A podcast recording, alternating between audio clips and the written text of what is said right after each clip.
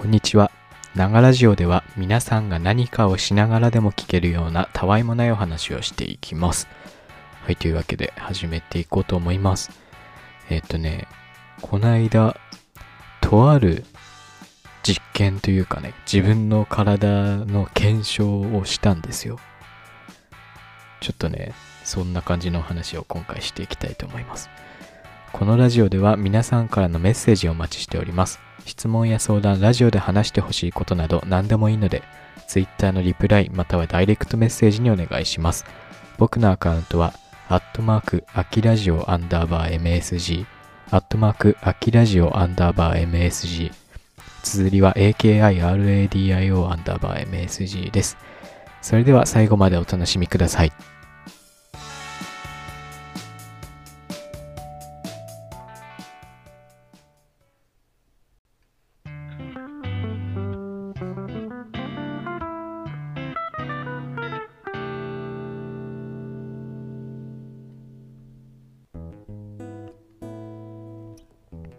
はい、というわけで話していこうと思います。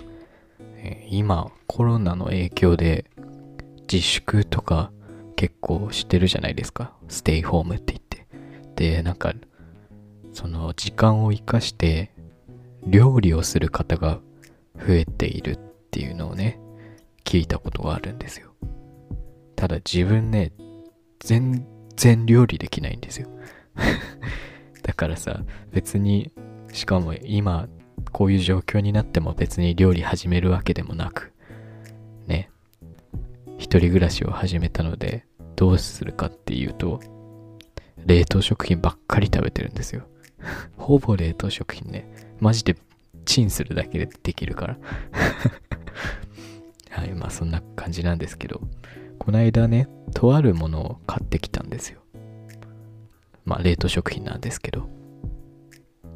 辛混ぜそばっていうのをね、買ってきたんですね。なんでこれ買ったかって言いますと、まあ単純に美味しそうだなって思ったのもあるんですけど、自分ってどのくらい辛いの食べれるのかなっていうのがね、試したかったんですよ。検証したかったんですね。うん。よくさ、あの、辛いの得意って聞かれることあるじゃないですか。それ、俺、あの、たまに聞かれるんですけど、聞かれたら俺、あ、得意だよって言ってたんですよ、今まで。ただ、俺ね、得意かわかんないんですよ、実は。っていうのも、まあ、今やっと一人暮らし始めて、いろいろ自分で買ってきてものを食べてますけど、今まで家族が買ってきて、家族が料理したものを食べてたわけです。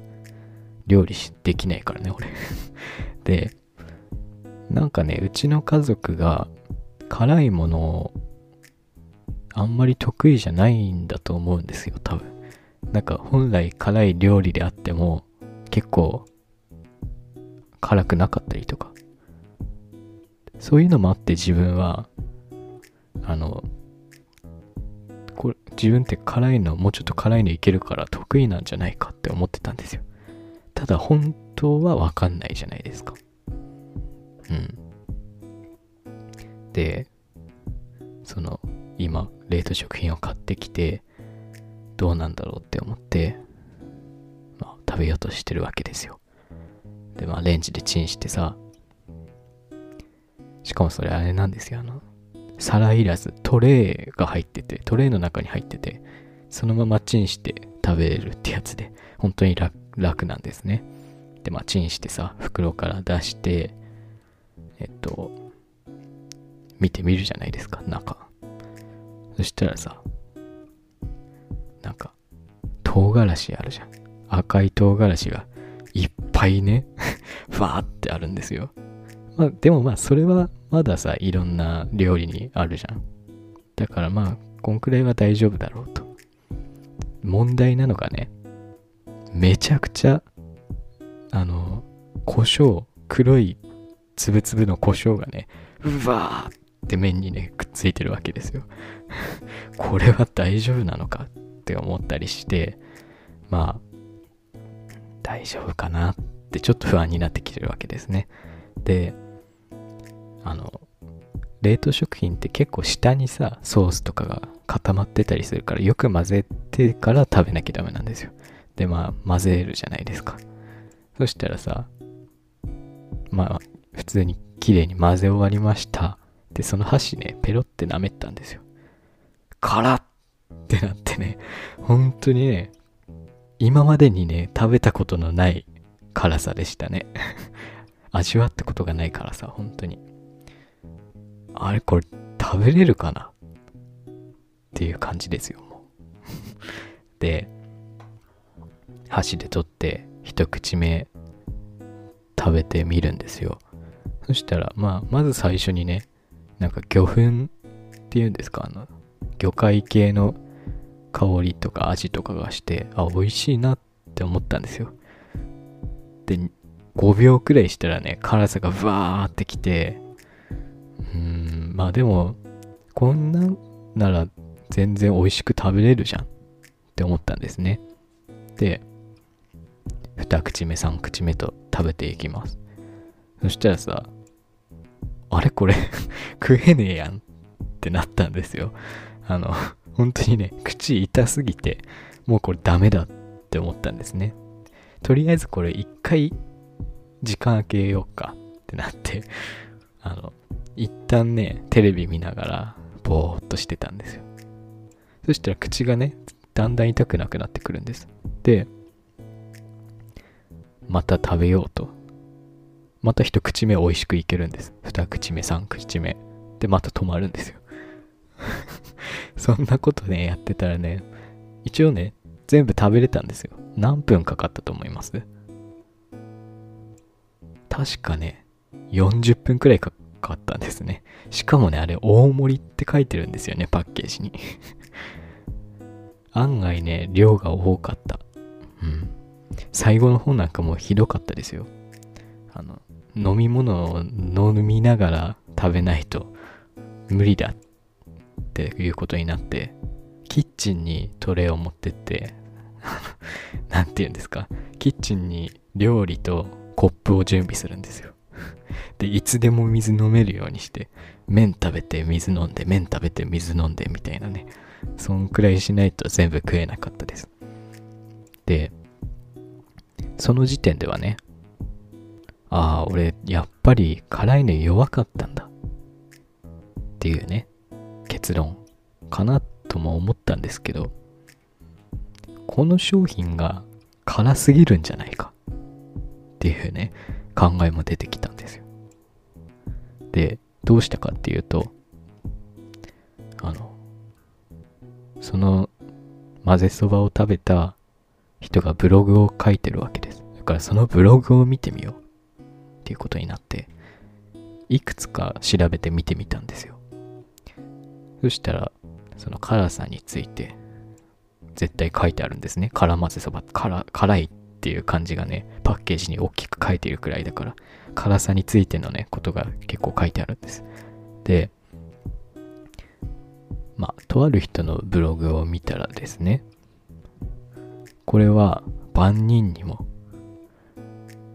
いろんな人にも辛いのが苦手じゃない人にもそんなに苦手じゃない人にもおすすめできるくらいの辛さだ。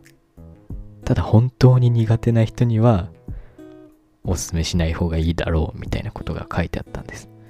ああやっぱりそうなんだ。俺辛いの弱いんだなって思ったんですね。おすすめされたらマジで嫌だからね。ただ美味しいからね。でもう一個ブログの記事を見てみたんです。そしたらさこれは辛い。でその後に普通に辛いという表示で出てる商品の上を行ってなんだっけ激辛をっていう壁を超えるか超えないかの辛さだって書いてあったんです。あれ？これじゃすごい辛い商品なんじゃないの？っていうねことも出てきたじゃないですか。俺どっちなんだこれ？辛いの強いんだろうか？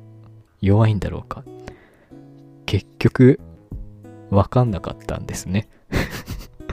辛いのが強いか弱いのかをね、調べるために買って食べたんですけど、わかんなかった、結局。辛いのが得意、苦手っていうのは、何を基準にして決めたらいいんですか？得意って言ってる人は何を基準に得意なんですかね？うん。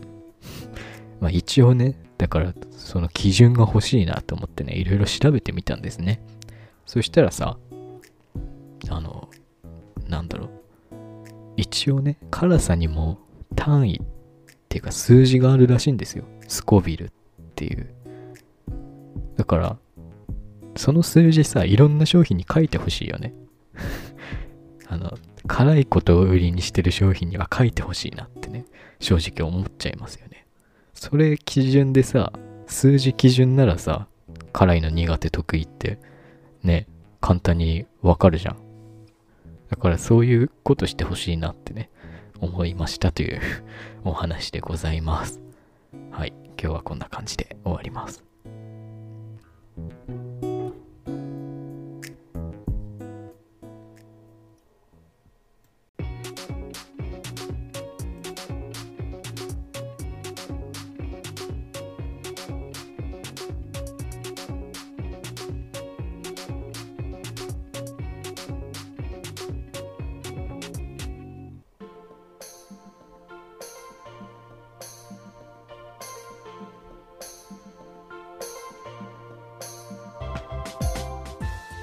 はい、というわけで今回は、えー、辛さの得意苦手に関するお話でした。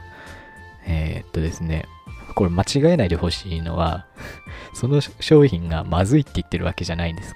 辛いのが得意な方にはすごい美味しいね、ものだと思いますよ。うん。そう。ああんまり辛すぎるっていうことで伝わってね あの、あんまマイナスなことになったら困るのでねうん、美味しいのは間違いないです。うん、でさ、これ実はね、あの、収録2回目なんですよ。